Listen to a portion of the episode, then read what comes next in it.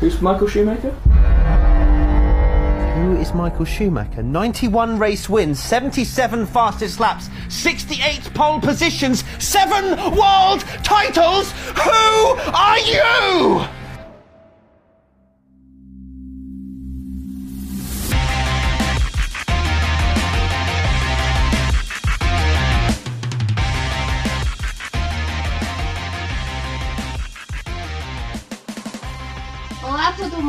Sejam bem-vindos ao BPcast. Bom, hoje vocês estão escutando a minha voz antes do que a do Rubens, porque eu vou ser a host desse programa. Hoje a gente vai conversar um pouquinho sobre o documentário do Schumacher. E, bom, estou emocionada aqui, mas eu já trouxe pessoas que vão me ajudar nessa conversa e vai ser muito divertido conversar com vocês a respeito desse documentário. Mas antes de tudo, vou chamar aqui o Rubens GP Neto. Seja bem-vindo, Rubens. Finalmente alguém sabe seu nome, olha só. Exatamente, eu que nunca me apresento, né? Oi, eu sou o Rubens e eu sou de Aquário. Justo, eu sou a Débora e eu sou de Virgem. e hoje eu também vou trazer aqui o dono da Ferrari e um especialista sobre Michael Schumacher, que é o Valé. Seja bem-vindo, Valé. Oi, Dé, oi, Rubens. Oi, convidado que ainda vai ser apresentado, mas quem tá assistindo o vídeo já tá vendo quem é. é eu sou o Valés e eu sou de uísque, mas tomo cerveja. Bom, eu tenho outro dono aqui da McLaren que ele acaba dividindo aí, né, os serviços com o Rubens, que é o Will Mesquita. Seja muito bem-vindo. E aí, Dé, tudo bom? Tudo bom, Valese? Tudo bom, Rubens? Eu achava que o Valese ia falar sou de dragão, então eu não vou dizer que eu sou de escorpião, mas estamos aqui para falar do Schumacher e eu acho que vai ser legal o episódio. Bom, pessoal, mas antes de tudo, os recadinhos aqui da paróquia para você que está escutando a gente no seu agregador favorito ou também pela plataforma do YouTube, né, aqui com o nosso videocast. Não deixem de acompanhar a nossa campanha lá do Apoia-se para poder ajudar a, a manutenção e o desenvolvimento aqui do Boletim do Paddock. Você também pode se tornar um membro pelo YouTube ou agora fazer um PPPix no pix.boletimdopaddock.com.br, que é uma forma de você auxiliar também o nosso trabalho. Mas todos os links, tudo que você precisa saber sobre o BP vão estar disponíveis tanto no agregador que você vai estar escutando esse episódio, mas também lá nas informações do YouTube. Não deixem de acompanhar e ajudar para a gente poder manter esse projeto aqui e sempre trazer episódios especiais para vocês.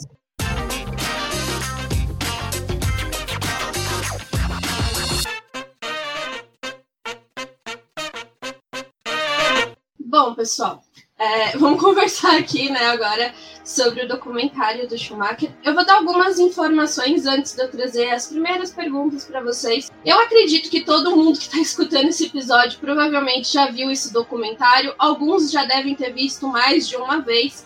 Então, obviamente, esse vai ser um documentário, um documentário não, um episódio com spoilers. Mas se você já acompanha a Fórmula 1 há algum tempo, não vai ser muito spoiler, né? Porque Não existe spoiler de história real, né? Exatamente, não existe. Então vamos aí, né? Alguns dados. Bom, o documentário ele foi anunciado que a gente ia ter esse documentário em julho de 2021. Depois a gente teve a distribuição dele sendo feita pela Netflix no dia 15 de setembro de 2021. Então a gente teve um curto período de tempo aí para o anúncio e já teve o lançamento. Os diretores desse documentário são o Hans Bruno. Eu não vou falar o outro sobrenome dele porque eu não vou me atrever. Eu não falo essa língua, não sei. A Vanessa Noker e o Michael Waite. Eles foram os diretores desse documentário. É um documentário intimista para poder contar um pouco sobre a vida do Michael Schumacher, com o auxílio dos familiares e também de alguns competidores né, que estiveram com ele na pista. E também o Marco Weber, que a gente não sabe o que está fazendo no documentário, apesar de ter dividido pista com o Michael Schumacher né, na época da Mercedes. Mas vamos lá, vamos começar aqui os trabalhos. Vou fazer a primeira pergunta e vou puxar o Valésio. É, eu acho que seria interessante para os nossos ouvintes saberem o que, que o Michael Schumacher representa para vocês. E aí? Vai começar já assim, né? Com os dois pés no peito, né?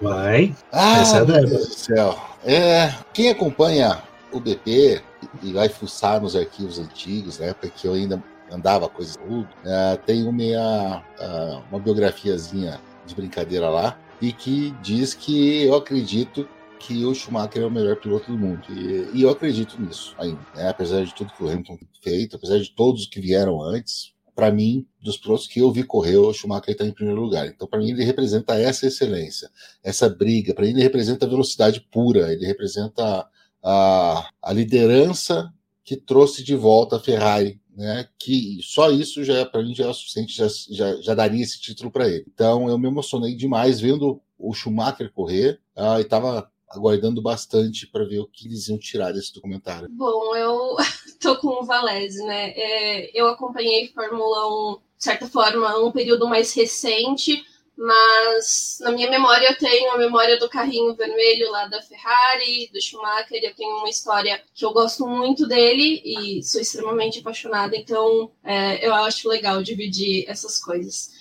Mas eu vou puxar aqui uma pessoa que gosta da McLaren e a Ferrari, né? A história dela é ser rival da McLaren. E para você, Will, o que você acha, o que você tem, né, com o Michael Schumacher, o que ele representa? Cara, o, eu comecei a ver Fórmula 1 em 88, sim. A minha primeira lembrança realmente é o final da temporada de 88, assim. Então, a minha ligação com a McLaren vem através do Senna.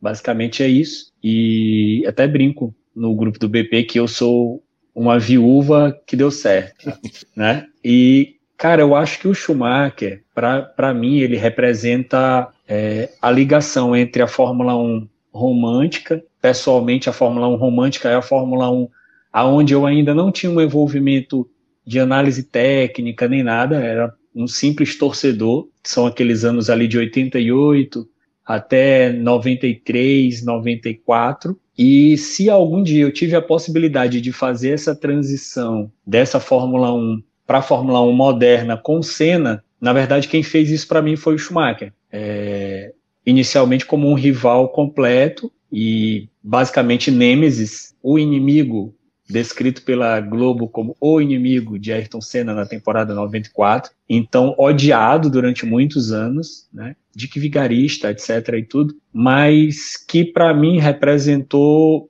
uma grande lição de como aprender a ver a Fórmula 1 da maneira como ela deve ser apreciada, aonde as rivalidades existem para que você tenha motivo para assistir a Fórmula 1 da maneira mais completa possível. É, não tem como é, a gente ter apreciado os anos de 2000, 2001, 2002 até 2004 2004, com Hakkinen versus Schumacher, com Alonso versus Schumacher, sem tudo que o Schumacher representou. A gente falou quando a gente gravou o episódio passado e a gente comentou sobre McLaren e Ferrari, não existe Hakkinen, que eu sei que é um piloto que o Valese adora, né? apesar de ter corrido pela McLaren, sem Schumacher. E Alonso não seria nada sem Schumacher. Então, isso dá a medida para a gente do que, que foi o Schumacher. Isso fez a gente assistir muito atento o documentário dele. Né? Então, o Schumacher, para mim, ele representa muito isso. Um rival, e eu concordo muito com o que o Valese falou. Eu acho que o Schumacher representa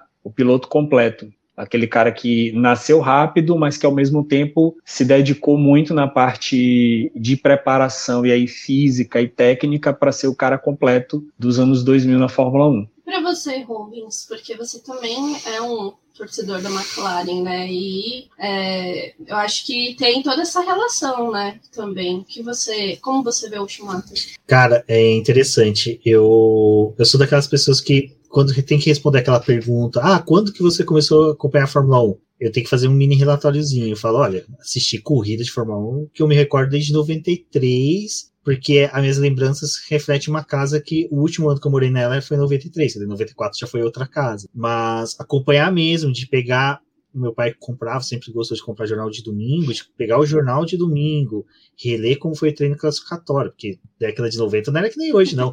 Passou o treino classificatório, você não sabia de mais nada. Então, às vezes, eu não conseguia assistir. E, e, quem era muito novo tinha que dormir antes do, do sinal verde na Globo, né? Exatamente. Então eu tinha que ler o jornal antes da corrida, assistir, assistir, lia assistindo o, o Globo Rural. Então eu comecei a assistir realmente Fórmula 1, até prestando mais atenção, a partir de 96, 97. E ali eu já peguei Schumacher na era Ferrari. E eu gosto daquela frase, eu acho que me corrija se estiver errado, que é do Enzo Ferrari que fala, né? Que, tipo, uma criança desenhar um carro, ele vai desenhar um carro vermelho para mim, se uma criança naquela época fosse desenhar um carro de Fórmula 1, seria um carro vermelho do Schumacher.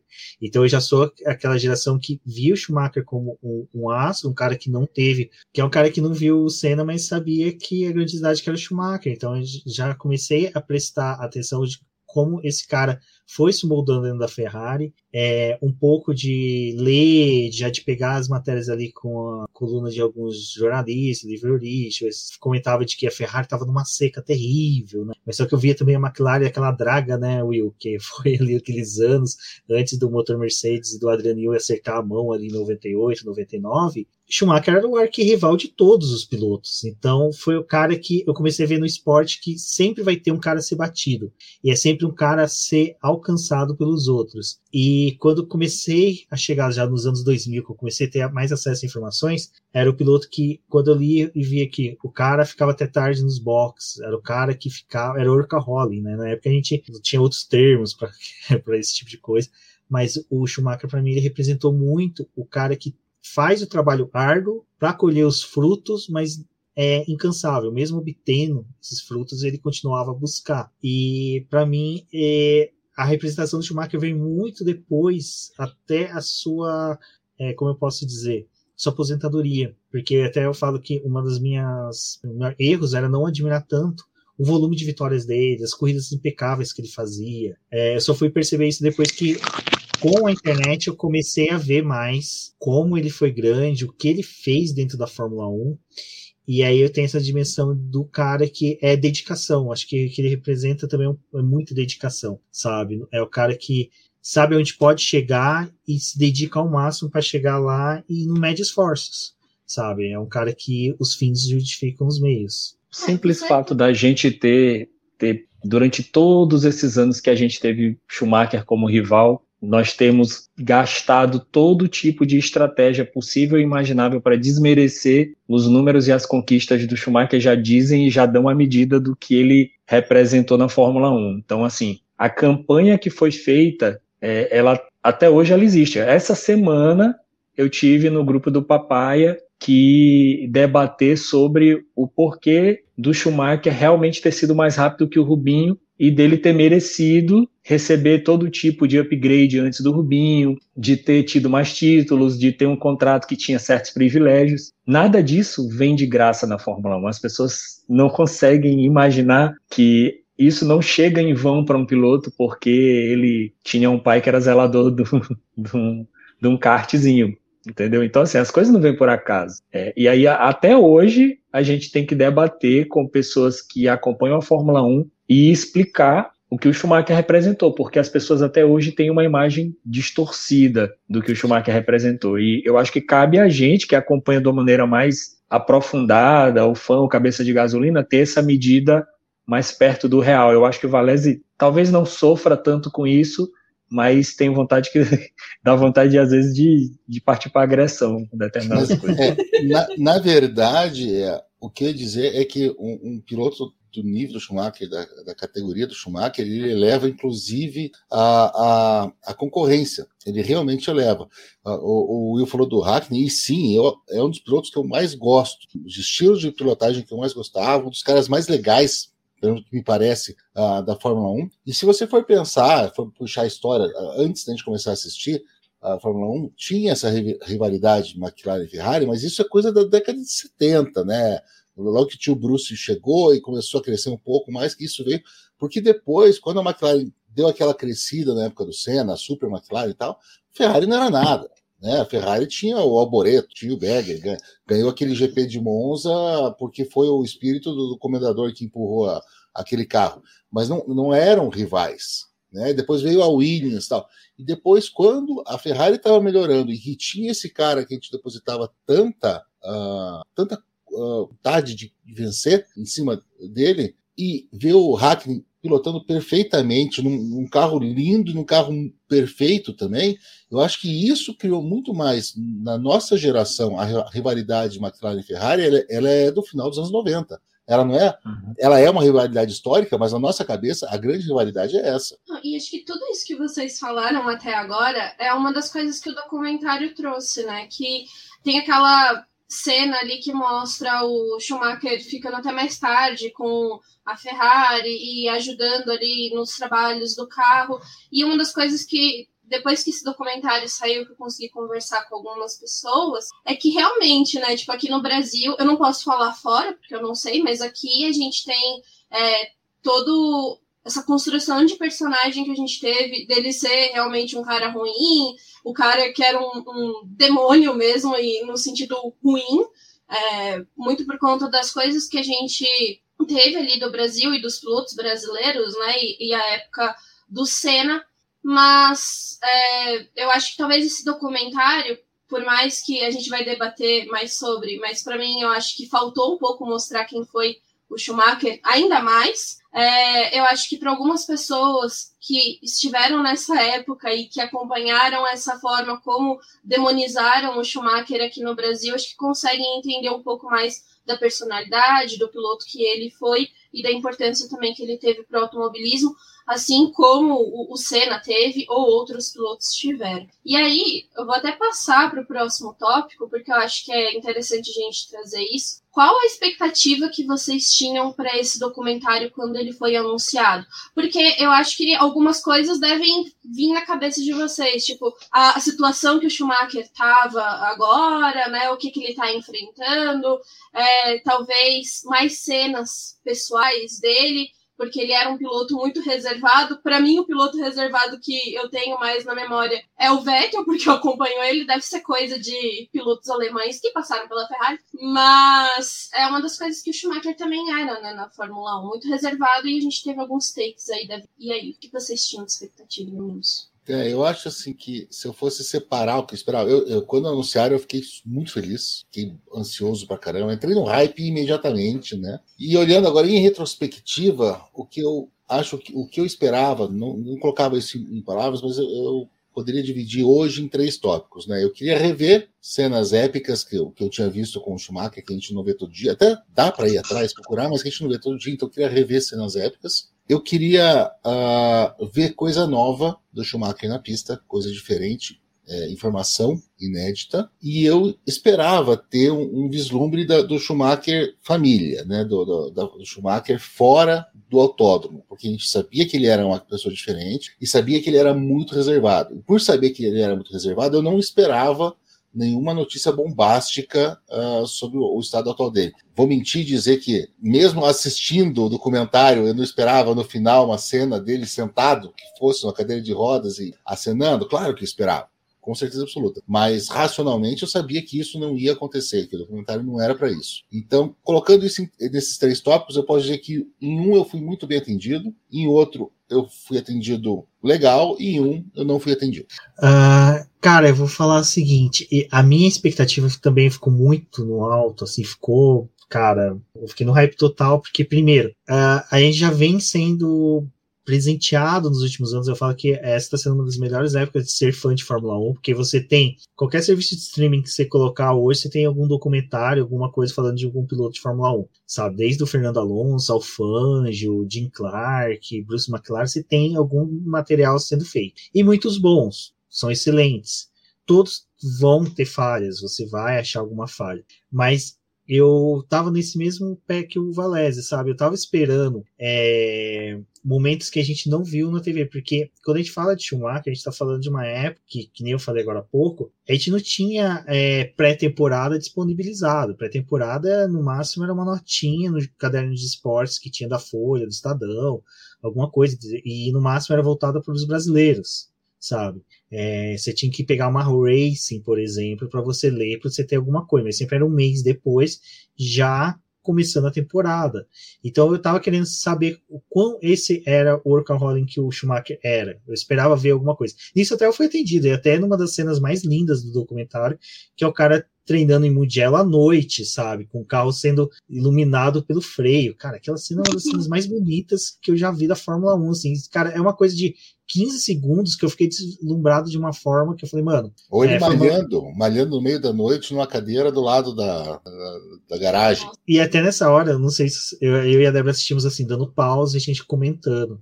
Até nessa cena eu falei, nossa, dá uma pausa rapidinho.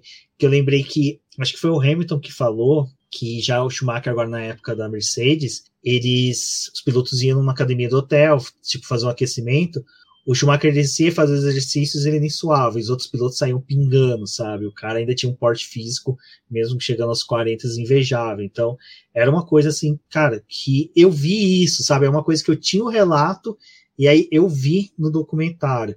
Era essa coisa mesmo dele ficar até mais tarde, a questão da sofrência que a Ferrari vinha, né, Valéria, de anos e anos aí sem título. E isso eu senti um pouco de falta, mas como eu já sabia a história, eu percebi pelo que o Jean Todt falou, pelo é, que foi dito ali de que olha, esperavam muito do Schumacher para conquistar o título, tirar essa, esse período, esse hiato de títulos da, da Ferrari. Então, as minhas expectativas foram atendidas nesse ponto. Na questão da saúde do Schumacher atual, eu, eu também tô nessa. Eu, eu não esperava muita coisa, sabe? Eu não esperava porque eu não acreditava que num documentário eles iam meio que colocar em xeque todos esses anos, sabe, de restrição de informações, de proteção ao Schumacher, ao estado de saúde dele. Tem N motivos para existir isso, todos são válidos para a família e eu acho que tem que ser respeitado.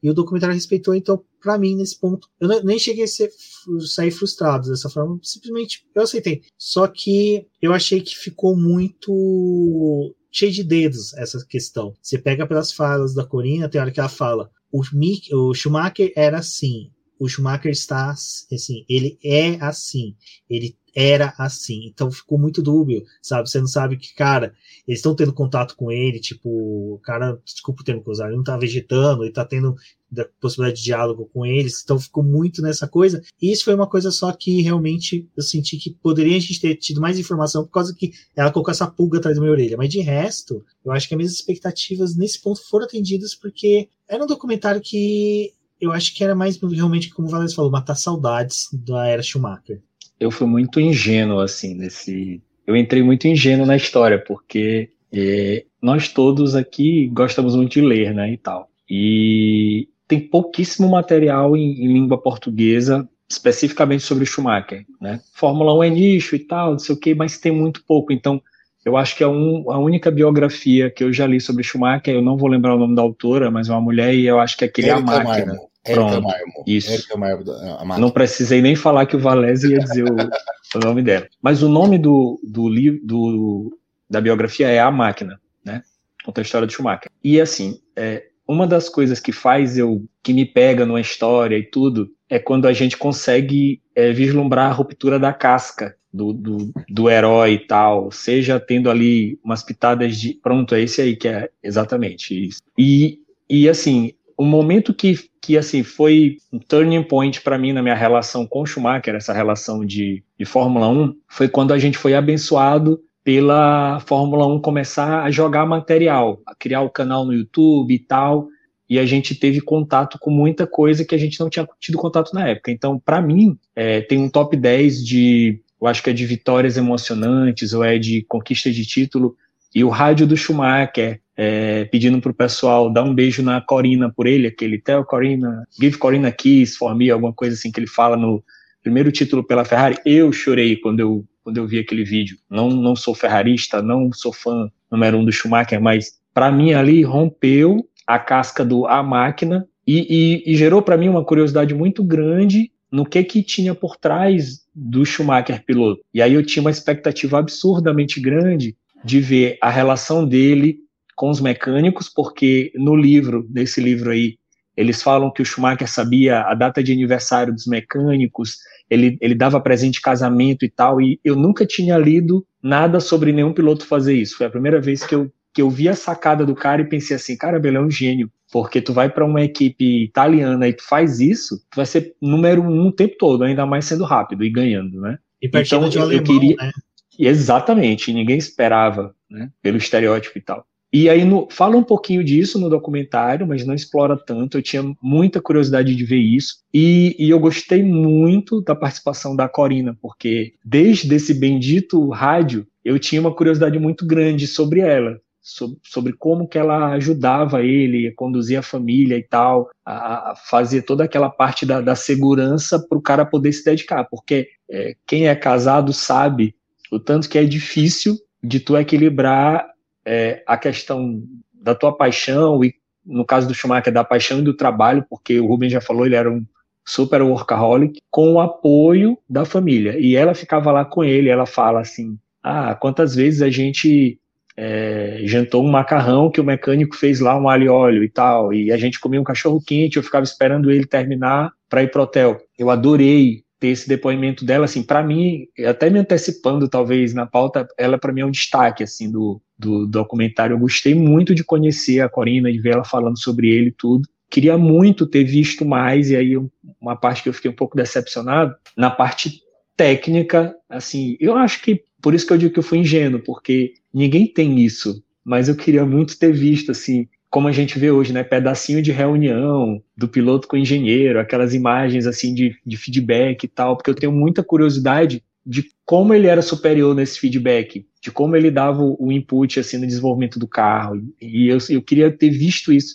Eu queria nem, nem que tivesse sido enganado, sabe? De mostrar tal análise de telemetria e tudo. Não tinha como ter, mas eu tava eu, eu tinha criado essa expectativa. E sobre o que vocês falaram em relação à condição de saúde dele, é, eu pensei muito de ver uma imagem, como o Valese falou, assim, de não tinha como, mas eu imaginei que ele apareceria também. É, eu acho que eu achava que ele estava melhor do que realmente ele está, assim, é, ficou bem claro para gente, né, isso, e eu achava que ele estaria melhor. Eu fui com muita expectativa. Eu acho que tudo que vocês falaram eu tinha um pouquinho de cada expectativa disso, porque Obviamente, quando o Schumacher estava correndo na época da Ferrari, eu era criança, né? Então, aquela criança que ia desenhar um carro da Ferrari vermelho e ia ser o do Schumacher, é, a criança era eu. Então, é, eu vejo muito Schumacher pelo lado de fã. Tipo, eu, eu não consigo.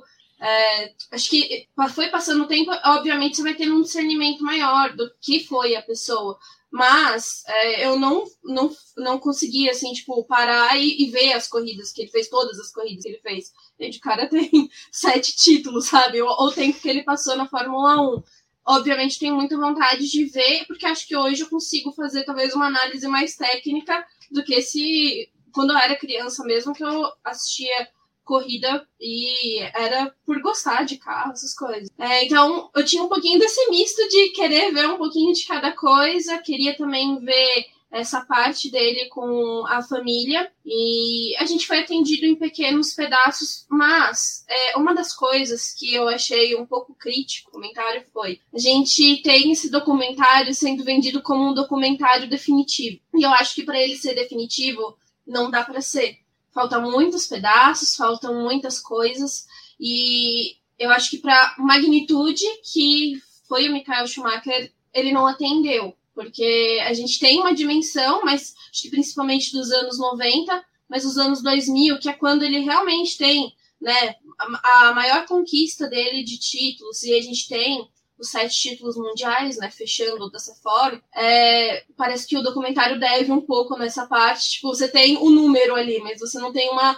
visualização melhor do que, que foi a carreira dele. Então eu acho que nesse lado pecou. E é, eu não sei para vocês, mas o começo ficou muito claro assim de quem era a figura Ayrton Senna. Tipo, quem foi o Senna? Eles conseguiram datar muito quem foi o Senna, o que foi o Senna pro Schumacher, porque, gente, a gente tem a dimensão de que o cara viu o acidente do Senna, sabe? Ele tava em pista quando aquilo aconteceu. Ele tava atrás do Senna, isso que é pior? É, então, depois a gente tem, né, aquelas falas dele contando de como foi é, esse, acidente, como as coisas aconteceram e é, para mim, quando acabou o documentário, eu fiquei, ah, ele é bom, mas eu consegui entender a importância do Senna, mas a do Schumacher eu tô procurando ainda, sabe? Tipo, me dá aqui que eu quero refazer esse documentário. Vocês tiveram essa sensação também ou eu tô sendo muito crítica? eu vou, eu vou, eu vou abrir, eu acho que o Valese vai, vai falar sobre isso. Eu, eu entendi a lógica, porque a Fórmula 1 o esporte em geral, mas esporte individual tem muito disso, né? E na Fórmula 1 a gente está cansado de ver a questão da, das dinastias, né? E aí a gente vai, ali tem o início lá, Fanjo, tal. Aí depois a gente vem Lauda, Jack Stewart, depois Lauda. E a gente vai aqueles, aquele fluxo contínuo ascendente de um cara suplantando o outro. Então, eu entendo muito a intenção deles terem dimensionado quem era o Senna e e meio que descrito Schumacher como é, e, ficou bem claro naquele lance do, do, do pós-morte do Senna, quando o pessoal fala que só sobrou o Schumacher. Ele ficou sendo a estrela definitiva e única da, da Fórmula 1. Então eu entendo muito isso. É, como fã, como viúva e tudo, eu, eu gostei muito, assim, eu, eu apreciei muito aquilo, porque coisas que eu queria ver do Schumacher, como cenas inéditas, eu vi alguma coisa inédita do Senna. As imagens do atendimento dele em pista, lá depois do acidente, ali tem imagem nova, que eu não tinha Muito visto. melhoradas também, né? Sim, sim, sim, sim, sim. Isso. E, e eu achei, eu, eu entendi a intenção, mas eu achei longo. Eu achei, achei longo e, e, eu acho que se eles fizerem agora um documentário do Alonso, eles vão ter que gastar um tempo maior dando a dimensão do Schumacher. Eu, eu, concordo. Que bom, que bom que o Will falou isso, porque essa era uma das coisas que me, incomoda, que me incomodou também quando eu vi. E se o Will tem a carteirinha de viúva, eu tenho uma fama, não de todo injustificada de hater. Eu não, eu não sou hater, gente, eu só. Mas tudo bem. Mas eu fiquei com essa impressão de que eles usaram muito, muito, muito mesmo o Senna mais do que deviam. Claro, a gente tinha que, que colocar um ponto bem definido de uh, o que era a Fórmula 1 quando o Schumacher entrou, e a Fórmula 1 era a Ayrton Senna quando o Schumacher entrou, e, e, e qual era o tamanho do desafio que ele tinha para superar quando ele chegou lá. Então, isso precisava aparecer, precisava ter isso. Uh, também gostei de ver essas cenas, as cenas inéditas que eu não tinha visto, mas eu acho que realmente se se prolongou demais isso. Uh, ficou parecendo que no, nas duas horas do documentário Schumacher você tem 12 minutos de documentário Senna, né? Uhum. Uh, quando falaram, quando falaram de 94, eu achei até um pouco desrespeitoso uh, continuarem falando tanto do Senna e, e sequer mencionar o Ratzenberg do, no dia anterior. É claro que isso deve ter uh, afetado os pilotos, inclusive o Schumacher. Eu tenho certeza absoluta que o Schumacher não ficou triste e pensativo só porque, porque só o Senna morreu. Ele viu um outro cara morrer um dia anterior. Então, pô, eu acho que nem, não precisava nem falar, mas mostrasse e, e, dissesse, olha, já começou o GP sobre a sombra né, do, desse acidente. Então, acho que isso faltou um pouco. Depois disso, uh, em termos de, de, imagens, a gente tinha imagem de pista, uma coisa ou outra que realmente a gente não tinha visto. Tinha muita coisa que a gente já tinha visto, mas é bom, né? Eu falei que uma das minhas expectativas era rever aquilo, mas faltou para mim muita coisa, faltou muita coisa, muita coisa foi passada muito por cima, uh, foi apressada demais, tanto no final, como a Débora falou, mas eu tenho uma boa teoria de por que, que o final foi assim, e depois que eu comecei a, a pensar nisso, eu vou deixar para o que eu mais gostei e, e é, é, para falar sobre isso. Mas no começo também, mesmo uh, os acidentes controversos, uh, as coisas, Houve aquela leve, para usar o termo na moda, passada de pano. Sim, eles podiam ter apertado um pouco mais. Olha, não foi uma coisa tão simples assim, não foi uma situação que para ele estava certo e vamos passar rápido por isso falar do ano que vem. Então eu acho que isso, em vez de diminuir, ia engrandecer o Schumacher, porque ia também quebrar essa casca e mostrar para todo mundo um Schumacher destemperado, um Schumacher é, um pouco perdido, não tão máquina como como é, é o livro, mas um cara que estava tentando ganhar tanto e que queria se provar tanto que às vezes ele passava do limite, sim, e errava, e, e tinha, que, tinha, que, colocar isso. Então, nesse ponto, uh, eu achei que foi raso, foi superficial. Né? Para quem acompanha minimamente a Fórmula 1, uh, não teve nenhuma novidade. Lado pessoal, lado família, daí sim, daí eu fui plenamente atendido no que eu esperava, porque a gente viu cenas, a gente viu realmente a Corina falando, a gente falando,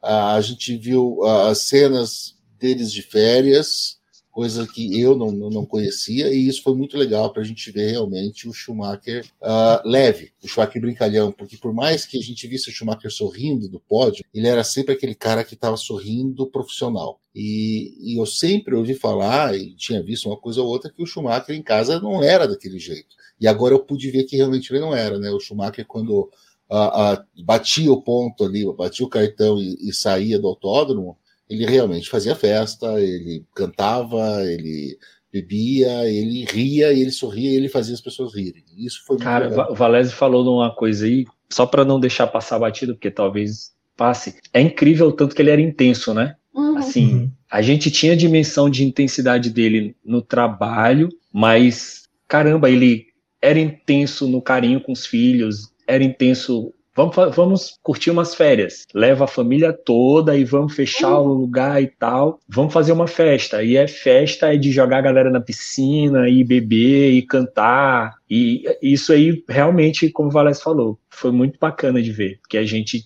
escutava aqui, lia uma coisa ali, mas foi cristalizado na nossa memória agora essas imagens. Eu achei muito bom isso aí. Eu acho que essa é uma parte do documentário que toca mesmo, porque você consegue entrar um pouquinho no que foi a vida dele com a família, né? Porque a gente tem muitos os pilotos hoje em dia, alguns ainda escondem um pouco a, a família, né? Nem sempre as esposas estão no paddock, essas coisas, a gente nem sempre tem imagens. E ali na época do Schumacher a gente tinha muito menos, porque hoje a gente tem a senhora Sim. Netflix está disponibilizando pra gente os documentários, que ela entrou no paddock, mas antes não tinha isso. E ele fez tudo se tornar ainda mais reservado. A gente tem imagens dele no paddock, tipo, do pessoal chegando para poder pedir autógrafo e ele tá tipo, gente, o que vocês estão fazendo aqui? Tipo, que, que dimensão é essa que eu tenho para vocês? E eu acho que, pelo menos nesse lado, conseguiu atender, né? De quebrar um pouco que o cara é um herói, para quem acompanhou e para quem gosta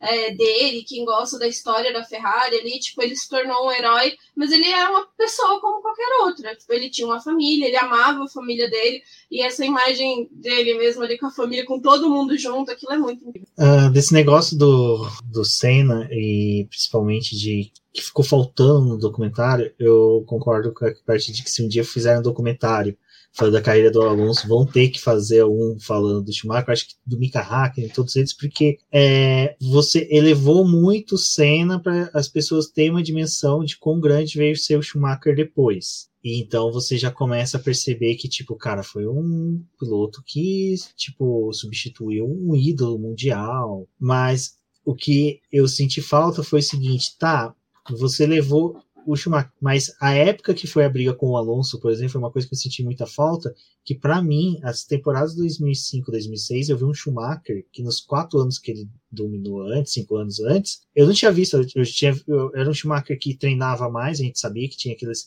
fins de semana incessantes lá em Mugello, que ele ficava treinando com poste de pneus o dia inteiro. 2006, eu falo que o GP do Brasil de 2006, para mim, é um dos melhores GPs que eu já vi ele fazer, e o cara não ganhou, simplesmente porque você via que ele tava faca nos dentes, costurando grid e tudo. Então, eu acho que faltou esse momento em que eles tinham que ter demonstrado o quão grande Schumacher ficou depois e quando ele começou a ser desafiado por outros pilotos, a gente não teve a dimensão de como ele conseguia entregar mesmo assim, sabe? Ele, não, tem um cara que tem equipamento melhor, mas eu tô conseguindo entregar, tô conseguindo bater de frente, sabe? E isso é uma coisa que eu senti falta. É, até mesmo depois de saber o quão grande ele é, e ele passou bastante por, por Hamilton, por exemplo, que hoje todo mundo que está chegando para assistir esse documentário que não conhece o Schumacher provavelmente conhece o Hamilton. Então a gente saberia, pô, ele saiu da Mercedes para o Hamilton entrar. Cara, que passagem de bastão. Então, Senna passou bastão para ele ele passou para o Hamilton. Tipo, uma, uma coisa desse tipo. Seria algo que eu acho que teria fechado muito bem o arco da passagem do Schumacher na Fórmula 1. Uh, ah, o lance ali da, de imagens, até mesmo, uma coisa que eu gostei muito, que a gente sempre tinha só poucas imagens da briga do Ayrton Senna, modelo de pullover, com o Schumacher. Mas depois, quando ficou completo, o Senna pulando a cerca, tudo, cara, aquilo ali para mim, eu acho que não, não precisava de tanta coisa do Senna quanto aquilo, sabe? Eu acho que aquilo ali já valeu a pena pra gente saber o quão foi diferente, né? Que, tipo, é, seria engraçado você ter essa cena e depois você tem a cena do Mika Hakkinen fazendo o mesmo com ele. E, tipo, cara, já passou quase nove anos, né? Tipo, e ele fazendo com Coulthard também Spa, né? Exato, cara. São três sequências de imagem que você fala, cara, que sensacional. E até na hora que eu fui escolher a roupa, que agora a gente escolhe figurino, né? A gente vai ficando chique nas lives e nos podcasts. Que na hora que eu abri o guarda-roupa, eu falei, cara, qual camisa que eu vou? Eu tive que pegar, né, a camisa com a estampa do Autódromo de, do Spa, porque, cara, eu gostei demais como eles colocaram a chegada do Schumacher, sabe? Tipo aquela coisa de como ele era grande, mas ninguém sabia quem ele era. Tipo, aquelas imagens do do box da Jordan, de todo mundo maravilhado com o que ele fez. O cara que é, já fez uma corrida com menos de 600 metros, vamos por assim, e ele já conseguiu um contrato seguinte com a Benetton, né, que dali teve todo o início. Mas teve um ponto falho nisso. eu sei de tudo isso porque é o que o Will falou, a gente falou bastante que nós somos workaholics de fãs de Fórmula 1, nós queremos saber tudo. Eu, por exemplo, eu sempre falo, tem uns vídeos do Projeto Motor que conta essa chegada do Schumacher, como a FIA teve que criar regras para novos contratos, porque os empresários do Schumacher criavam cláusulas no contrato que faziam com que ele tivesse uma mobilidade de contrato diferente. Então eu sei disso, mas no documentário ficou muito superficial, sabe? Mas eu gostei da forma que eles colocaram esse momento da Jordan, ficou muito, ficou gostoso de assistir sabe? Eu queria ter visto mais, sabe? Aquele, aqueles momentos ali dentro dos boxes. E eu realmente não acho que é um documentário definitivo, que quando saí do documentário eu falei, Débora, são mais de um episódio, né? Ah, não, provavelmente é um só. Falei, não, não tem como. Os caras não conseguem falar a história do Schumacher somente em um episódio. Se for uma coisa bem tipo cinema, se não fosse um documentário, seria algo mais cinematográfico como foi a do Senna, sabe? Que a do Senna eu não coloco como documentário, eu coloco como uma obra cinematográfica, que hum, realmente a gente sabe que tem todo um jogo ali para colocar o Senna como o herói uhum. e o Schumacher e o Prost como o vilão. É, eu acho que ficou claro que definitivo não é. é tem boas imagens, tem uma história aí sendo contada, mas é uma das coisas que eu falei no podcast que eu gravei com a Rafa é eu gostaria que mais para frente alguém se arrisque e faça um outro documentário ou é, tente contar um pouco mais acho da história do Schumacher, porque esses pontos realmente faltou, a gente sente real mesmo, é, realmente que faltou uma, umas coisas. E eu acho que não tem como falar do documentário sem falar dos outros personagens também que a gente teve aí auxiliando para poder contar essa história. A Corina, que é a esposa do Schumacher, ela foi a principal personagem, então é ela que dá o tom pro documentário, é ela que faz praticamente toda a narração e conduz a gente por essa história. Então, como o Will bem falou, né? A gente tem ali o começo da história deles, tem cena do casamento, tem essas coisas dela falando da época que ela acompanhava o Schumacher, mas a gente também tem outros momentos ali que ela vai ajudando a conduzir essa história. Mas acho que tem um ponto também que foi importante, foi uma das coisas que eu me questionei antes desse documentário sair, é que quando a gente tem um documentário, a gente tem muito a figura desse personagem sendo exaltada, das pessoas falando o quanto ele foi maravilhoso, a família vendo e falando o quanto ele foi um filho querido, sabe? Tipo, uma pessoa especial. Mas esse documentário trouxe, né, aí o Damon Hill, que acho que trouxe uma outra visão do Schumacher, mas assim, obviamente a gente sabe, né, das controvérsias que o Schumacher gerou aí na Fórmula 1. A gente tem o Mika Hakkinen, que eu acho que no documentário é, ficou um pouco. É... O Hackney é muito gente boa para falar mal de alguém. Exato, ele é, é muito, muito gente boa para falar. Acabaram de falar da, da, das três cenas dos caras brigando. O Senna foi espumando, o Schumacher foi espumando. O Hackney chegou e falou assim: Cara, cara, não dá pra você, não pode fazer assim. Olha, é totalmente diferente. Mas assim, mas é, vocês achavam que iam trazer essas figuras para poder dar esse tom para também o, o, lado oposto do Schumacher, dele não ser só venerado. Eu vou passar pro Will, porque o Will tá com um sorrisinho aqui no, no canto da boca dele, que eu acho que ele pode dizer. O que você achou? Cara, eu, eu, eu sorri demais. Eu acho que foi logo depois de vocês terem assistido e no grupo do BP tu tava pistolaça querendo saber por que, que o Weber tava no, no documentário e outras pessoas não estavam, né?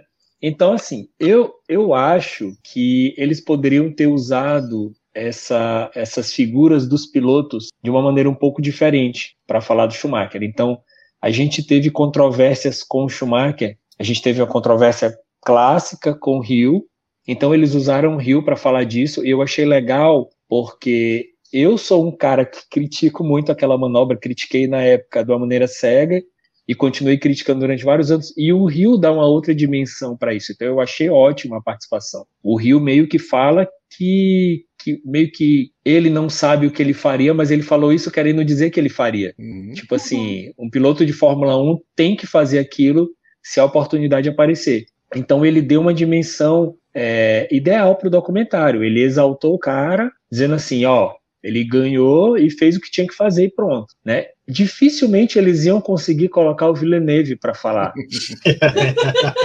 e, e, assim, não, dificilmente eles iam aguentar o Villeneuve. Ah, exatamente. Tipo assim, dificilmente alguém iria pagar o Villeneuve para falar alguma coisa, né? Ninguém quer saber do Villeneuve, mas para tu contar a história direitinho, talvez necessitasse de, de ouvir falando sobre aquilo e tal, enfim. É, eu acho que faltou essa sequência, porque tu, tu tem que fechar um arco, né?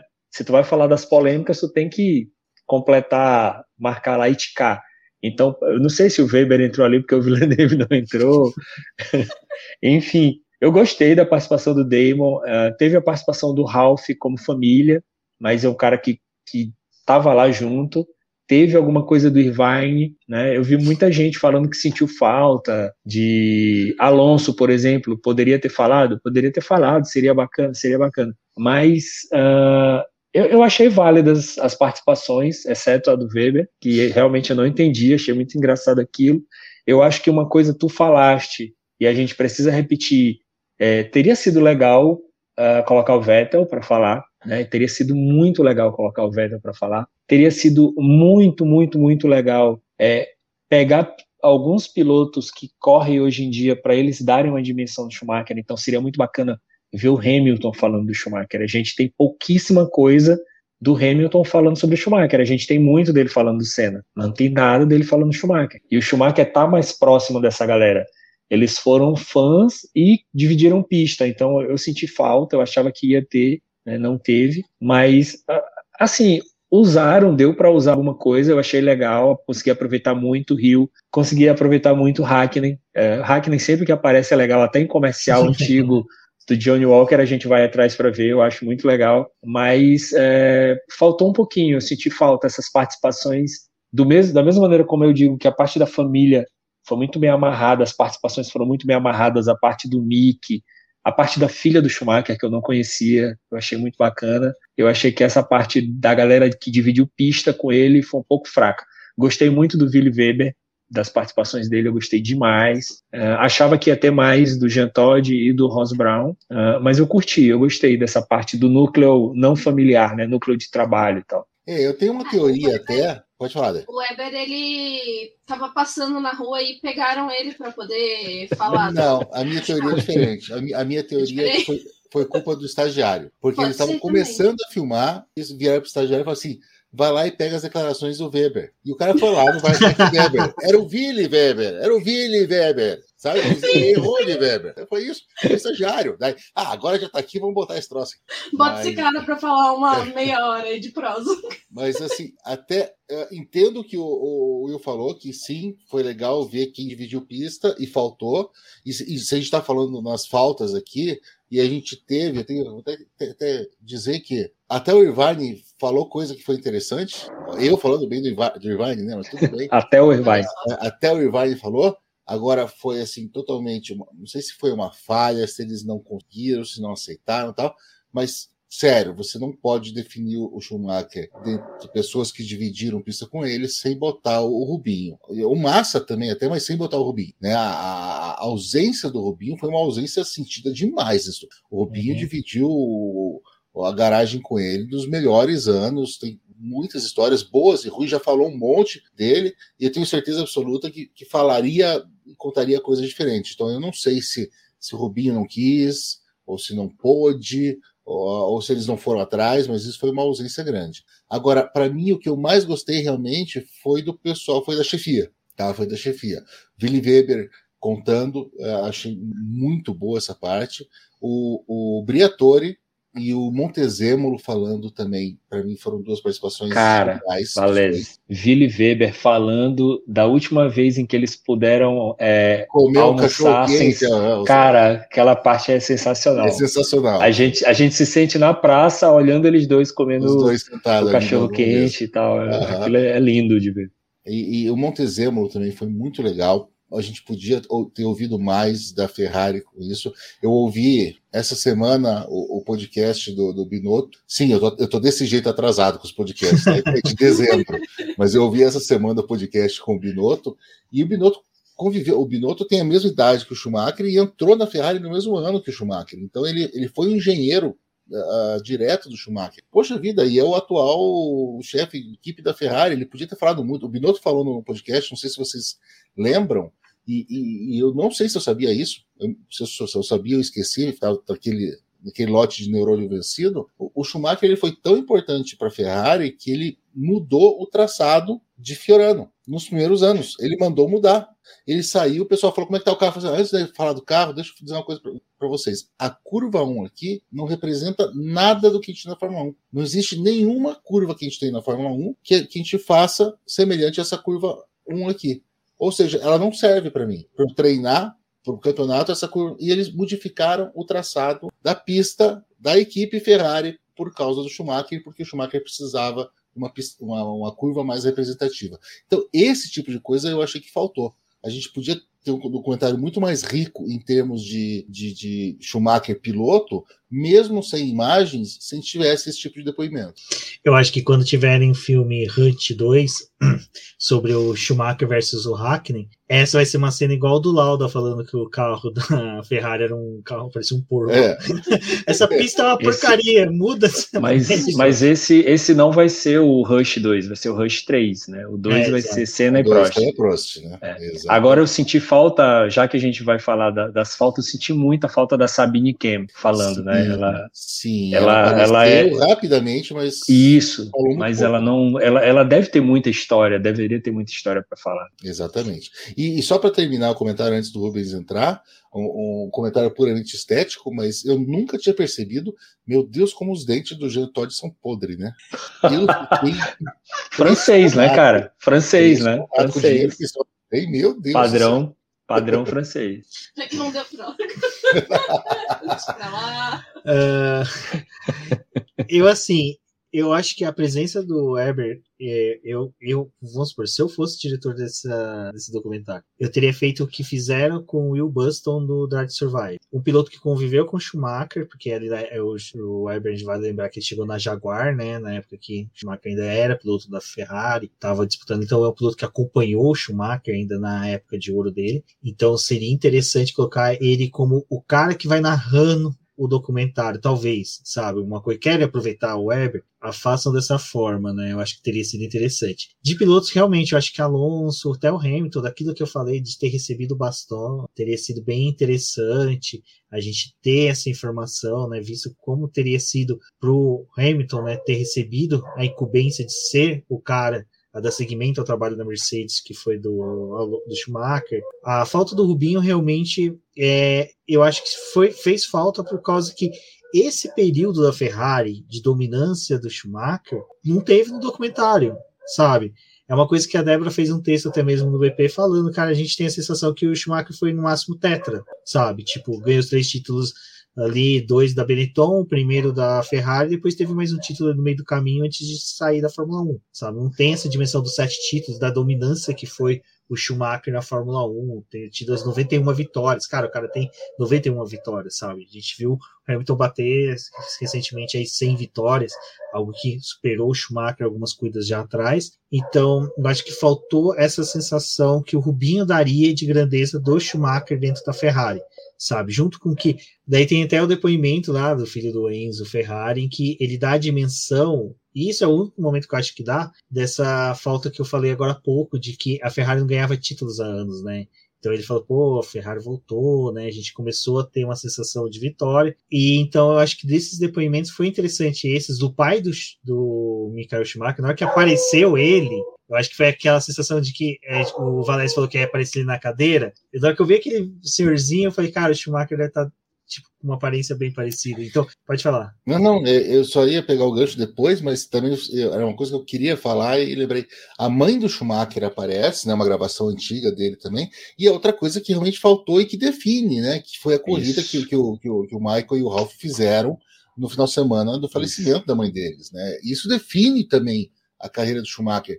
Ah, e para mim, para o bem, assim, porque foi o jeito que eles acharam de, de, de, continuar aquele Schumacher de quando era criança, que pegava pneu usado e que não podia participar do campeonato, que não podia perder uma corrida, porque senão não ia ter dinheiro para a próxima. E, e, e, eles levaram isso nas costas até, inclusive, na morte da mãe. Então eles podiam ter aproveitado naquele momento ali, pulado do tempo um pouco, mas falado um pouco sobre isso. E se eu não me engano, essa corrida os dois foi, fizeram dobradinha, né? Até mesmo o resultado, se eu não me engano. É, vou tentar lembrar aqui de cabeça, mas eu acho que foi. Então teve essa, é, e isso é um momento que valeria a pena terem explorado, terem, sabe, escafuchado alguma entrevista, alguma coisa. Até o próprio depoimento do Jean Todt, do tipo, cara, Vocês aconselharam o Schumacher a não correr? Vocês chegaram a falar com ele de tipo, cara, sua mãe faleceu, vai, vai para casa, mas não. É, é, então, esses são pequenos pontos que realmente ficaram soltos, que acho que valeria a pena a gente ter, né? Mas do pessoal que falou mesmo, o Irvine foi o que eu achei mais desnecessário, que na hora que eu olhei assim, que terminou, eu falei, Débora, teve depoimento do cara que perdeu um título, sabe? O Schumacher voltou tipo, depois do acidente, para ajudar o cara a ganhar um título, o cara fez o favor de perder o título, né? Tipo, a cara do Valésio até. E eu acho que desses personagens que a gente teve aí, e a gente já mencionou, né? Sebastião Vettel, ele falou duas palavras no documentário, falou Schumacher foi importante para mim e acabou a fala do, do Vettel, sabe? Ele não conseguiu desenvolver. E uma das coisas que eu achei que até o Vettel ia falar no documentário, que ele sempre fala, né? A vida dele foi pautada por três Michaels. O Michael Schumacher, o Michael Jordan e o, o Michael, o Michael Jackson, né? Que foram três personagens para ele e ele nem teve a oportunidade de falar essa frase. Bom. Não, peraí, Débora. Do ah. Michael Jackson até que eu entendo a importância dele hoje, vendo as manobras que o Schumacher que ele faz na pista, né? As rodadas que ele faz, rodar e andar para trás, e faz Não, não mas, não, mas isso é a largada Weber Barrichello, né? Que o, que o Schumacher, é o Schumacher o Delvas é, patenteou, mas daí é Moonwalk, né? do Vettel, Débora, deixa eu só eu soltar um adendo, que uh, eu acho que o, o, o Vettel merecia um pouquinho mais de tempo pelo seguinte, eu vindo para casa no metrô, eu falo que eu tenho o costume do metrô, eu adoro a linha do metrô ali lá é, que serve aqui em casa. E para quem vai para Interlagos, que está ali no centro, provavelmente deve utilizar ele para chegar em Interlagos. Então se preparem que ele não tem internet, é um metrô que não tem internet. Então eu tenho que vir fazendo alguma coisa, né? E eu vim pensando na pauta. E eu pensei no seguinte, cara, eu lembrei de 2014, minha primeira vez em Interlagos, tinha acabado de tinha recentemente dias que o Vettel tinha anunciado que ele ia para Ferrari, né? Tava eu, Valese e a Débora conversando, não sei se o Valese vai lembrar disso, conversando na arquibancada, a Débora chateada, tudo, e a gente falou assim, Débora, o Vettel tem chance de fazer o que o, o Schumacher fez. A Ferrari de hoje está numa situação bem parecida que foi em 96 ali, aquela época que foi. Tava desacreditada, tava em frangalhos. É, exato. E a ida do Vettel foi mais ou menos um replay do que a gente viu aquela vez. O piloto alemão, que é um astro jovem, tá indo para Ferrari ter essa, essa chance de reerguer a equipe é um piloto também que a gente já tinha relatos desde a Red Bull, que é um piloto orcaholic, que era um piloto que tinha os mesmos costumes que o Vettel falou, que o Vettel não, que o Will falou de conhecer os mecânicos, de cumprimentar os mecânicos. No entanto, que quando ele saiu da Ferrari, cara, ele levava celular para tirar foto com os mecânicos. Ele levou cerveja no dia que saiu da Ferrari para os mecânicos, tipo em Abu Dhabi. Né, Exato, fez álbum de fotos, sabia os nomes, tinha esse mesmo contato, e aí você casa com aquilo que a gente vê hoje do Vettel com o Mick Schumacher sendo o mentor do Mick, como o Michael foi dele, né? Vamos pôr dessa forma, e o Mick Schumacher falando que sente a falta do pai, sabe? Falando, cara, eu sinto a falta do meu pai, daí a gente tem um diálogo sobre automobilismo, sabe? Tipo, ele sente falta de, tipo, é, chegar pro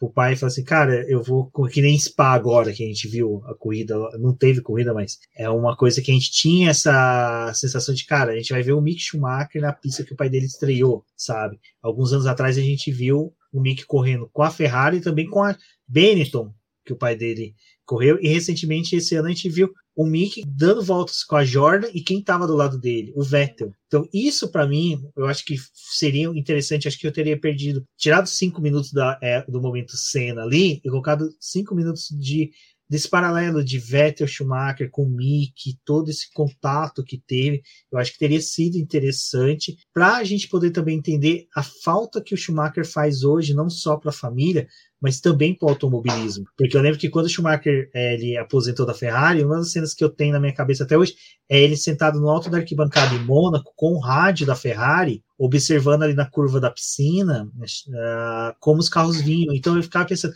cara, imagina ele tá dando feedback para os pilotos, falando com os pilotos como fazer, que coisa louca, né? E isso é, é uma coisa que eu acho que... É meu, meu wallpaper, meu desktop wallpaper agora, assim, tô olhando para isso aqui do lado.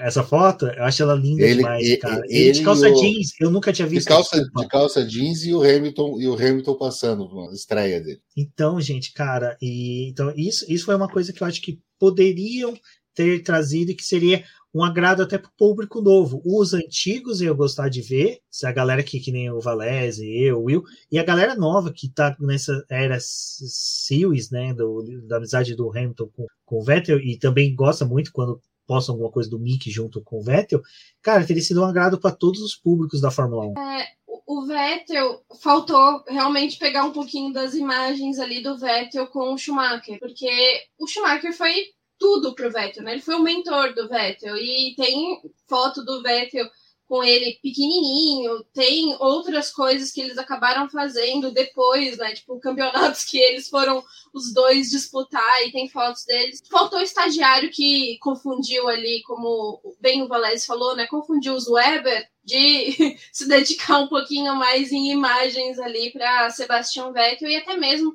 ter acho que mais relatos do Vettel. Acho que essa passagem de bastão também acho que foi uma coisa que faltou, porque a gente teve a imagem no ano passado foi a entrega do capacete do Schumacher pro Hamilton, sabe? Tipo, aquilo ali Gente, se, se não tem vídeo, se vocês não iam usar vídeo, tipo, tem foto, sabe? Tipo, tem coisas assim que eu acho que dá para você mostrar. Até porque uma das coisas que eu fiquei pensando, que o Rubens falou, né? Eu sou ainda essa geração que conseguiu pegar um pouco do Schumacher, mas está mais próximo desses novos pilotos que estão entrando na Fórmula 1. É, eu fiquei, uma coisa que eu fiquei me perguntando, e eu não sei se talvez essa geração que está acompanhando a Fórmula 1 agora, é, talvez se faz.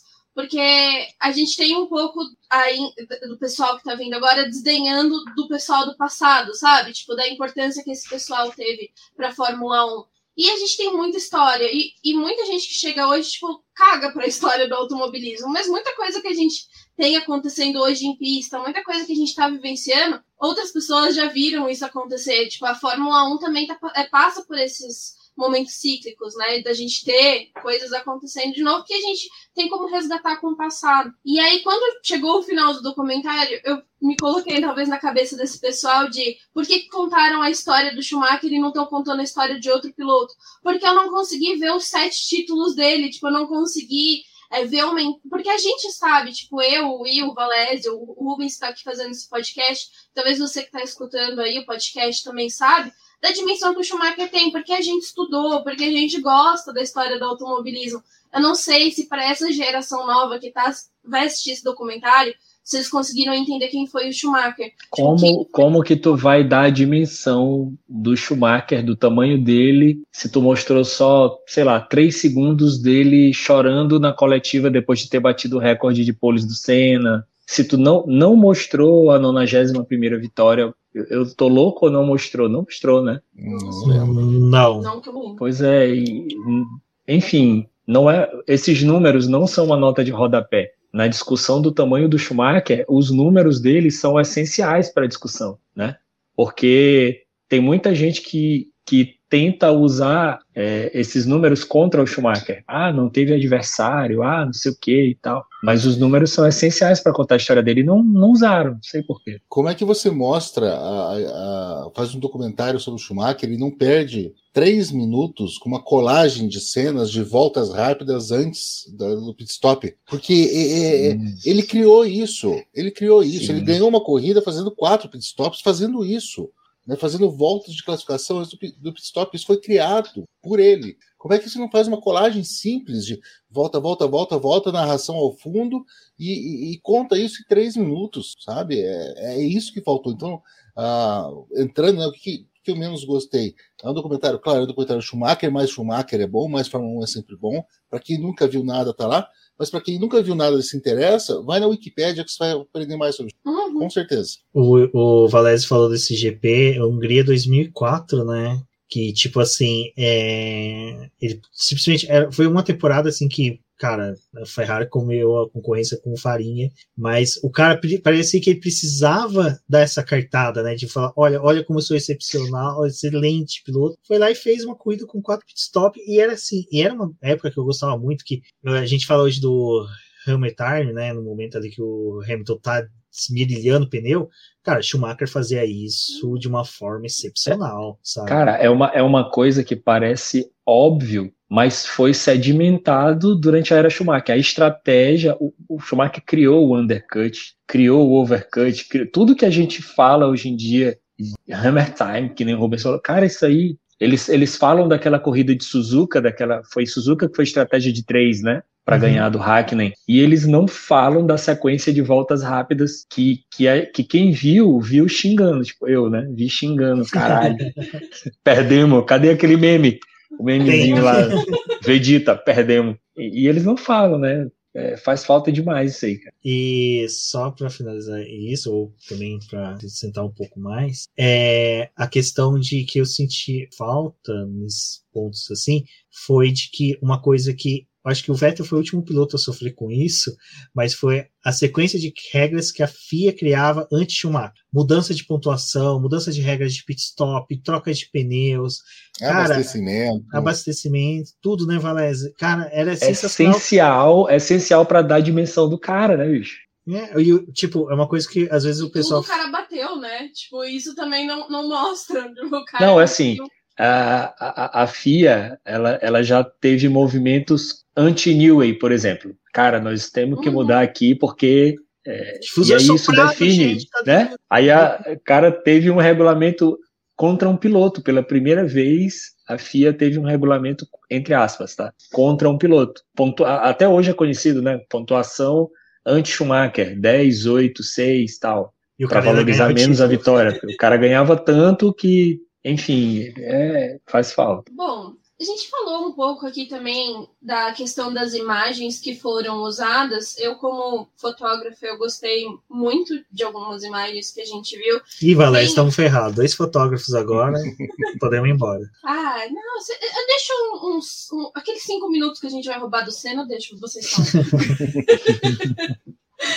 Mas eu gostei muito que as imagens estão é, melhoradas, assim, a gente tem uma definição, então a gente consegue mergulhar né, na, nas imagens, não é aquela imagem cortadinha, quadrado, TV de tubo, não, a gente consegue ter uma dimensão ali, eles conseguiram pegar algumas voltas é, dele dando em pista, mas a gente tem os deslizes a lá Netflix, né? Porque eu adoro as caras que vocês fazem. Ai, pessoal, por favor, se vocês estiverem escutando no seu agregador, vai lá no YouTube e verem a cara do pessoal. Porque a gente tem imagens, né? Mas a, a Netflix ela adora botar um, uma. Falando de spa e bota imagem de Monza, sabe? A gente já conhece isso do Drive to Survive, então a gente já tá vacinado.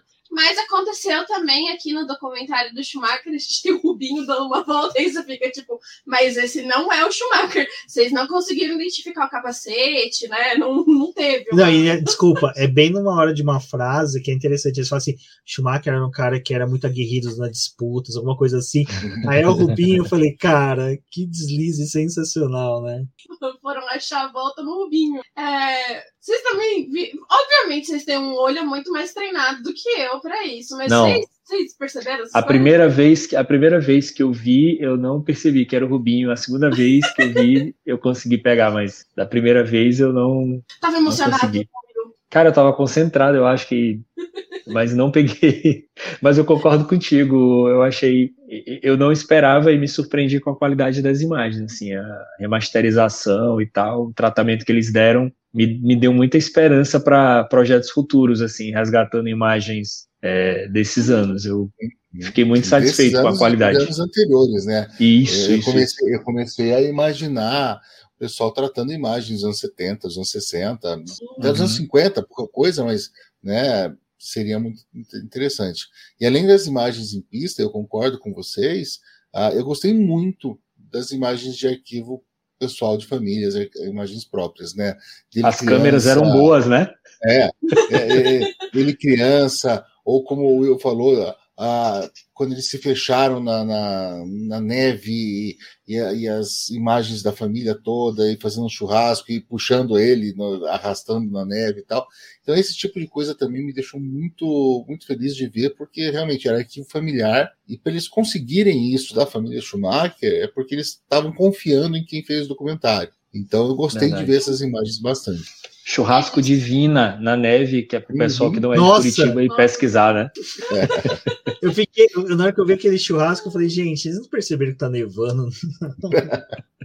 Não tem uma churrasqueira lá dentro pra eles fazerem, né? Cara, Não, mas é, essas imagens. Alguém ainda virou e falou assim: traz gelo pro suco, por favor, que tá, o suco tá quente. Ah, Essas imagens, é, acho que é um complemento, né? Mas lá na Netflix, por favor, pede um- alguma outra pessoa fazer umas verificações aí pra vocês, que em alguns momentos vocês erram, tá? Então fica aqui meu apelo. Se quiser, contem com, com a gente aqui. Porque, como o Rubens falou, a gente assistiu o documentário pausando e comentando, né? E aí, quando apareceu o Rubinho, a gente falou, mas algo de errado não está certo, entendeu? Eu vou. eu acho que alguém disse assim, cara, tá faltando o Rubinho no documentário. Aí, não, já sei. Tinha um pendrive, né? Tipo, escrito Rubinho, utilizar essa imagem quando falar dele. Aí o pessoal, pô, mas não falou do Rubinho, mas põe essa imagem aí, já chegou lá, via mesmo. Aí no final, as pessoas vão estar com os olhos tão marejados que perceber. Ah, agora do lance de imagem, deixa eu só falar uma coisinha aqui que eu achei bem interessante.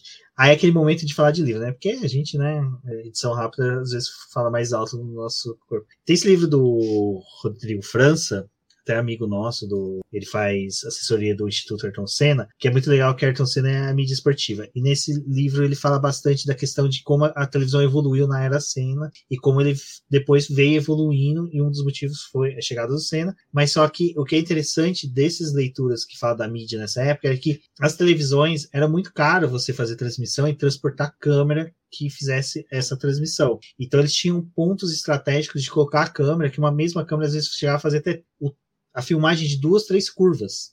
Não era que nem hoje que a cada tem um extintor de incêndio, tem uma câmera, tem um extintor de incêndio, tem uma câmera a cada 50 metros. Então, hoje você vê que a forma, até o jeito de filmar, eles fazem takes em que eles pegam mais o carro num formato em que você tem sensação de velocidade. Para quem acompanha a Fórmula 1 dos anos 90, eram câmeras bem mais distantes, né? Você viu o carro lá no fundo fazendo a curva vindo e você às vezes não tinha sensação de velocidade. E na montagem do documentário, eles fizeram uma colocação da câmera mais próxima do que é hoje, sabe? Você tem mais o close, você tem mais o detalhamento dos carros. Então, que nem é, momentos ali de disputa com o Mika Hakkinen em Suzuka, por exemplo, da saída dos boxes, você vê que é mais próximo, então você tem a sensação de velocidade do Mika vindo, do próprio Schumacher, quando chega ali no final dos boxes, que ele pode acelerar. Então, nesse ponto, eu vibrei muito. Eu falei, cara, e foi nisso que a gente falou. Eu acho que é um bom presságio que o documentário trouxe nesse sentido de que, com a Liberty vendo que isso traz público para a Fórmula 1, é o quanto que eles podem trabalhar com imagens antigas, trabalhar com remasterização, e aí é uma brincadeira até que eu falei que eu torço para que não seja o Jorge Lucas que faça, porque senão era capaz de colocar o fantasma do Senna ali no final, né, da- do documentário, Tá? mas, pô, quem viu a remasterização do George Lucas de Star Wars sabe do que eu tô falando. Ou então o Prost, o Prost atirando primeiro, né? É, exato, alguma coisa desse tipo. Então, eu estou muito otimista. Esse documentário me deixou otimista nesse sentido, de que a gente sabe que a Fórmula 1 tem material e pode utilizar, e eu acredito que vai utilizar sim nos próximos documentários que devem vir de pilotos. Eu quero muito mais imagem, porque a gente sabe que eles têm imagem disso. Gente, eles, eles devem ter muita coisa. Eu fico pensando, tipo, nos arquivos que eles têm. Porque às vezes eles contam algumas histórias de alguns pilotos e como o, o Valério estava tava falando, né? Quando eles vão dis- disponibilizar o podcast deles, às vezes tem umas imagenzinhas que eles pegam lá dos pilotos para poder é, usar nas matérias. E tem foto, tem muita coisa que você nunca viu, assim, tipo, é, é novidade. E pra gente que fez os 300 dias lá no BP, meu, era uma dificuldade de achar foto, achar imagem de corrida, às vezes, que não tem. Tipo, você tem que pegar relato de outra pessoa e confiar no que a pessoa tá te falando, porque você não consegue achar relato, né? A Fórmula 1 TV tá vindo aí com algumas temporadas, tem algumas coisas, mas a gente tá sedento por ter mais imagens dessas corridas e também dos próprios pilotos, né? Porque o material, provavelmente, eles têm muita coisa. Tipo, gente, eles conseguiram achar, como a gente tá falando aqui do, do Schumacher, né? Tem imagem da família que já é uma coisa muito preciosa, tipo, terem feito gravações e terem registrado coisas do comecinho, porque por mais que a gente não saiba a dimensão que esse cara vai ter lá no futuro, isso foi muito importante também para poder ajudar a contar esse documentário. E é uma das coisas que a gente já, já deu umas palhinhas aqui do que a gente gostou, do que a gente não gostou, mas é, nesse saldo final aí do documentário para vocês, que vocês mais gostaram e o que vocês menos gostaram? Porque, né, eu acho que teve algum ponto, alguma coisa que marcou mais vocês? Vou deixar o Rubens falar aí primeiro e depois vocês falando.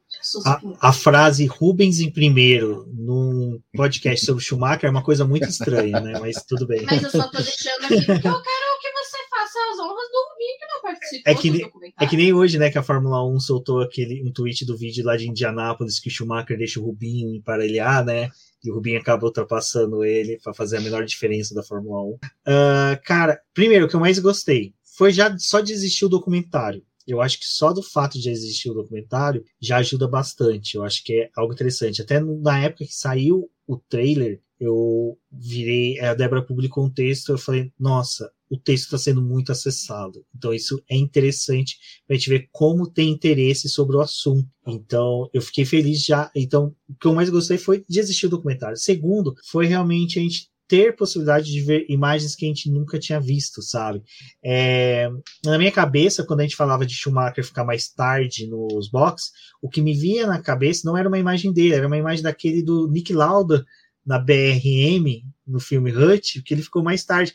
Eu não tinha uma imagem do, do Schumacher, agora eu tenho. Então, eu acho que inserir no, na minha mente imagens do Schumacher que eu não tinha foi interessante. O fato da Corina falar que ela ia para o banheiro ler o livro para não acordar ele, cara, isso para mim foi algo sensacional, sabe? Então, esses, esses pequenos relatos, essas pequenas informações, o, a filha, a Gina, né, filha do Schumacher falando também, eu acho que foi muito interessante. O Mick, cara, eu acho que assim, a gente começa a chorar durante o documentário. Independente de qualquer coisa, você, você chora, não tem como. Você, você, pode ter o coração mais peludo do mundo, você vai se emocionar. Mas na hora que o Mick fala da, da falta do pai dele, é pesado, sabe? Ainda mais que eu falo, o Mickey não é um. Não, eu nunca vi o Mickey como material para ser um multicampeão que o pai dele foi. Mas a gente é tão apegado a ele que a gente quer ver isso. E quando a gente vê aquilo ali, dá vontade de abraçar o moleque e falar assim, cara, você não tá sozinho, tipo, tem uma legião de fãs do seu pai que vai te adotar. Então eu acho que isso foi muito gostoso de se ver. E o que eu menos gostei foi realmente essas questões de. Eu tenho a sensação de que, sabe, quando terminaram de fazer o filme, editaram, chamaram a família do Schumacher para assistir e pediram para eles tirar muita coisa. Eu senti que eles, tipo, teve muitos cortes de informações que a gente poderia ter tido, como o Rio passando pano, a Corina, sabe, hora do ano que ela falava, parece que ela falava uma coisa e de repente ela pensava e na fala seguinte ela se corrigia no tempo da presença do Schumacher. Antes era no passado, depois é presente, tem um momento que é futuro, nunca é uma, é, tem uma linearidade. Então, isso é o que eu não gostei muito, que eu acho que foi no momento de construção, sabe, de montagem da, do documentário. Cara, o que eu mais, que eu mais gostei, eu vou, vou falar só para o Valécio fechar com chave de ouro.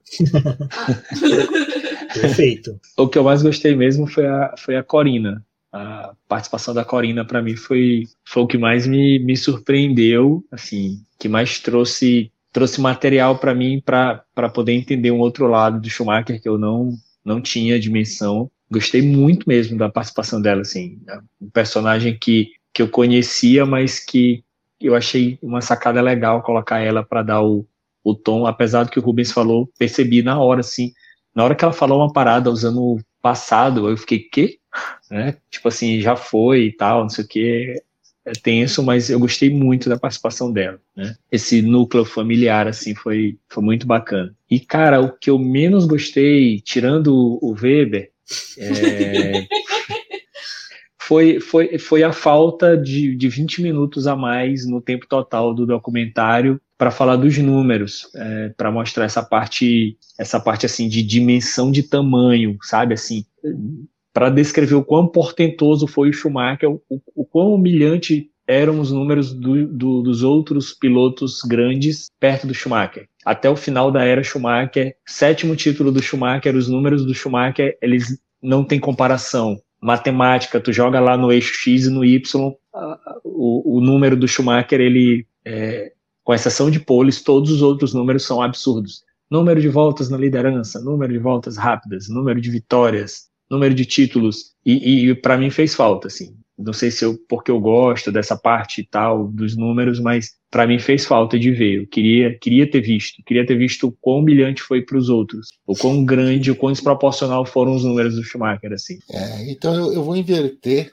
e eu vou falar o que eu menos gostei antes, para deixar, fechar num, num tom melhor, assim, aqui é esse trecho do, do podcast. Mas uh, o que eu menos gostei foi realmente a superficialidade, né? Da coisa. A correria. É, é, é uma coisa do Schumacher falar sobre correria, né? o trocadilho foi intencional, horrível, mas intencional.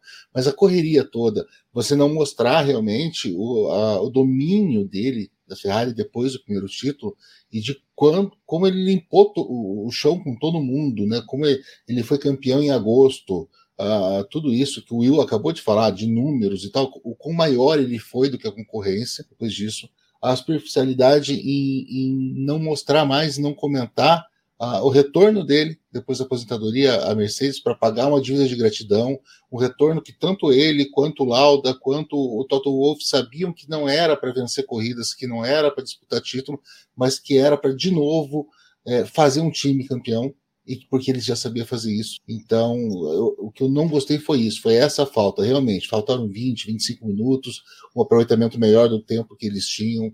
Uh, e estava fácil de fazer isso. Agora, o que eu mais gostei foi, mais, foi muito interessante, porque o que eu mais gostei eu só descobri que disso uns dois dias depois que eu assisti a primeira vez, que eu fiquei matutando, matutando, e agora, quando eu fui reassistir, que eu vi que foi bem, bem isso.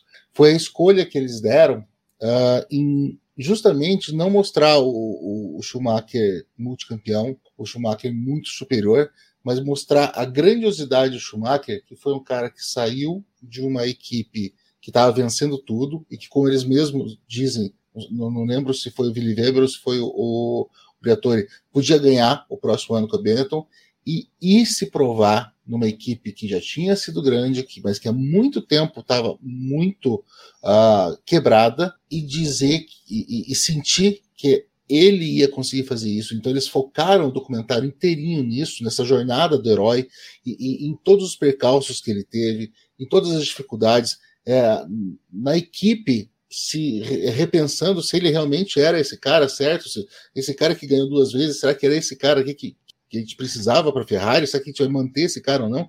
Ele repensando isso, ele, é, a Corina dizendo que ele se, se cobrava, ele repensava, será que eu consegui, será que eu dei o passo certo na minha carreira? E até finalmente chegar aquela a, a, ao, cume, que é, é o, o, título, o primeiro título pela Ferrari, aquela alegria, aquela coisa toda, o Kiss Corina, tudo isso. Então eu acho que o que eu mais gostei foi isso.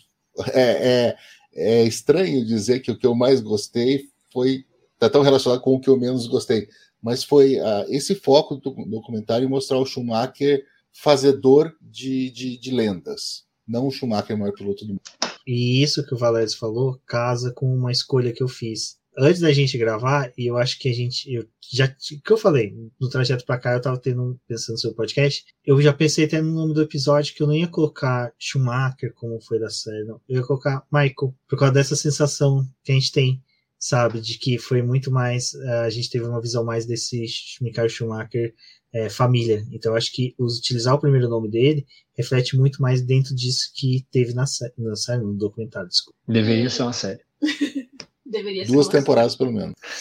Também acho. Bom, então eu acho que o que eu menos gostei é da duração que esse documentário tem. Acho que merecia ter mais. A gente deveria ter um pouco mais de espaço para imagens, para coleta até mesmo de depoimentos.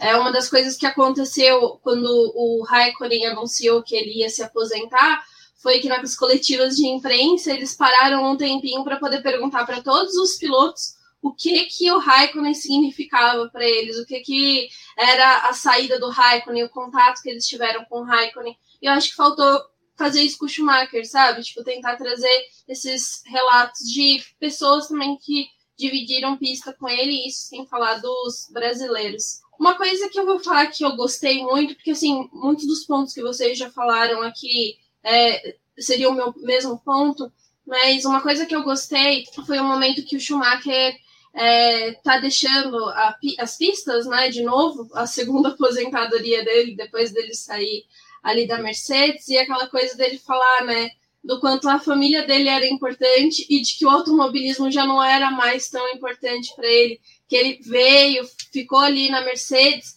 mas ele tinha outras coisas para poder viver, ele tinha outras coisas para poder fazer, e aquilo, assim, sabe, me tocou de uma forma muito grande, porque é, a gente vê esse lado dos pilotos de querer estar tá muito no automobilismo, de querer viver isso, de parece que em um momento que aquilo ali é, é só a vida deles, né? Que aquilo é a grande parte da vida deles. E esse depoimento do Schumacher é muito importante, até porque hoje a gente tem alguns outros pilotos também falando sobre isso. A gente teve o Daniel Ricardo falando, tipo, eu gosto muito de correr, mas é, o automobilismo não é tudo da minha vida, eu tenho uma outra vida fora daqui. E às vezes a gente até massacra esses pilotos hoje em dia por falar isso, mas o Schumacher ele teve esse mesmo posicionamento e ele entendeu o momento que ele precisava parar, que apesar dele ter voltado ali na primeira decisão que ele teve de parar, que ele já tinha uma outra visão, quando acontece dele sair da Mercedes, realmente é isso. Tipo, olha, eu tô saindo aqui, foi muito bom todos os anos que eu vivi, eu tenho muita história para poder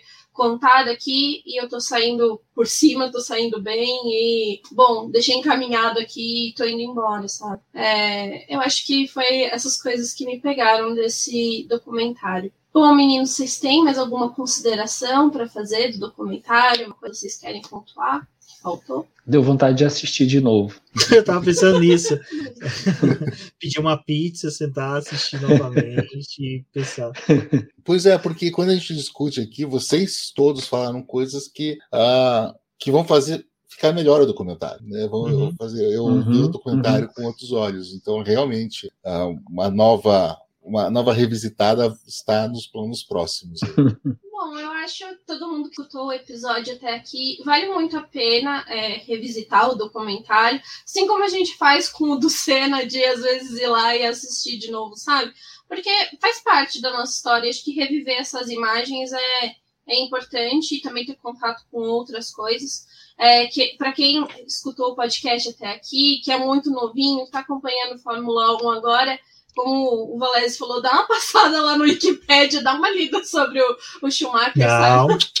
passa no BP, os 365 dias. Boa.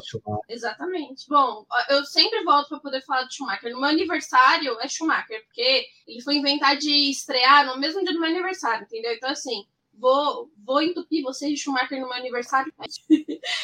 Bom, meninos, muito obrigado pela participação de vocês aqui no, no podcast, no BP de novo. Muito bom receber vocês aqui sempre, tanto para poder conversar de corridas, mas também para poder falar aí sobre documentários e outras produções. E eu espero que mais para frente a gente tenha outros documentários de outros pilotos, que a gente tenha outras produções para poder falar. Eu acho que tem muito piloto aí que a gente deveria ter a história deles contado e alguns até aproveitar que eles ainda estão vivos para eles poderem participar da história ali, eles darem depoimentos não esperar esses caras morrerem para poder tentar resgatar a história deles de alguma forma. Bom, eu vou passar para vocês se despedirem, começando pelo Valese, depois pelo Will e pelo Rubens, que já é da casa, né, desde sempre. Deixem os seus recadinhos e onde o pessoal pode encontrar você. Gente, obrigado, obrigado por me chamarem falar de Ferrari, falar de Schumacher, conversar com vocês é sempre bom. Eu tô lá no Auto Radio Podcast, falando muito mais de música do que de automobilismo ultimamente, mas vamos ver se a gente muda isso. E concordo que venham mais documentários, que isso faça sucesso. Eu já faço questão de ser chamado aqui quando sair Hackney, tá? Porque se o Will vir aqui falar de Schumacher, eu quero falar do Hackney. Com certeza, eu tenho um enxame para falar de Hackney. Se sair o Boreto, eu venho. Se sair a Lesi, eu venho. Só aquele outro lá, o Voldemort, que nem pensa em chamar, né? Que eu não vou nem assistir aqui. Esse aí nem eu venho, Valézio. Ah, galera, eu queria agradecer vocês. Se abrir a tela aí para eu não participar e ficar só fora vendo vocês gravando, para mim já é uma alegria. Assim, a gente se diverte tudo e é um prazer falar de, de Fórmula 1, especialmente falar na companhia do, de vocês dois, do Valese. Assim, para mim é sempre um prazer. É, ultimamente não tenho conseguido ficar muito no, no Twitter durante as corridas para aproveitar as tiradas que, que divertem a gente durante a, a corrida. Vou, vou tentar me organizar para participar mais. Uh, Twittosfera da Fórmula 1. E aí você pode seguir lá no arroba Mesquita, falando um pouco de Fórmula 1, falando um pouco de passarinho. E ultimamente falando muito de CPI também. Justo. O momento pede. Bom, eu agradeço a todos. Foi muito bom ficar desse lado hoje, né? Não rostear, é bem legal. Até um dos motivos que eu pedi para Débora é que eu, eu, me sinto mais solto fazendo parte de convidado, né? Então, pessoal, agradeço a todos, agradeço ao Valese e o Will que sempre apoiou muito o BP. Eu acho que o BP só chegou até aqui por causa deles, lógico, outros participantes, mas o Valese sempre apoiando com questões de escrita, falando, dando excelentes dicas.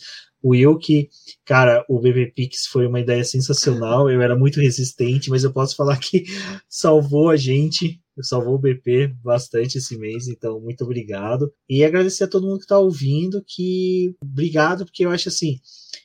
Esses podcasts, vídeos que estão saindo são todos para complementar a experiência do Schumacher e não se limitem somente a, a essas fontes. Vão, estudem, é muito importante. Vocês viram, a gente citou dois livros aqui que complementam toda a experiência que é acompanhar a Fórmula 1. Então vocês podem me encontrar na internet como Rubens GP Neto, ali nas redes sociais do Boletim do Paddock. E, se possível, auxiliem o Boletim do Paddock, apoiem, compartilhem. Eu falo, às vezes você não pode auxiliar pela situação que até a CPI está desenhando aí, que o Brasil não está numa situação boa. Eu sei que às vezes auxiliar financeiramente não é possível, mas um RT, uma curtida em uma rede social auxiliam bastante aí o crescimento do Boletim do Paddock. Bom, meninos, muito obrigado por terem participado de mais um episódio. Sempre vou agradecer muito vocês é, pela força e sempre por apoiarem o nosso projeto. Todo mundo que está escutando aí também, muito obrigada por ter escutado o episódio até aqui e ter ficado na nossa companhia. Bom, vejam o documentário do Schumacher. Se já viram, vai lá ver de novo agora com os nossos pitacos, observem outras coisas aqui que a gente falou para vocês. No BP tem um texto complementar também que eu falei um pouco sobre o documentário. Eu sou a Débora Almeida e até uma próxima.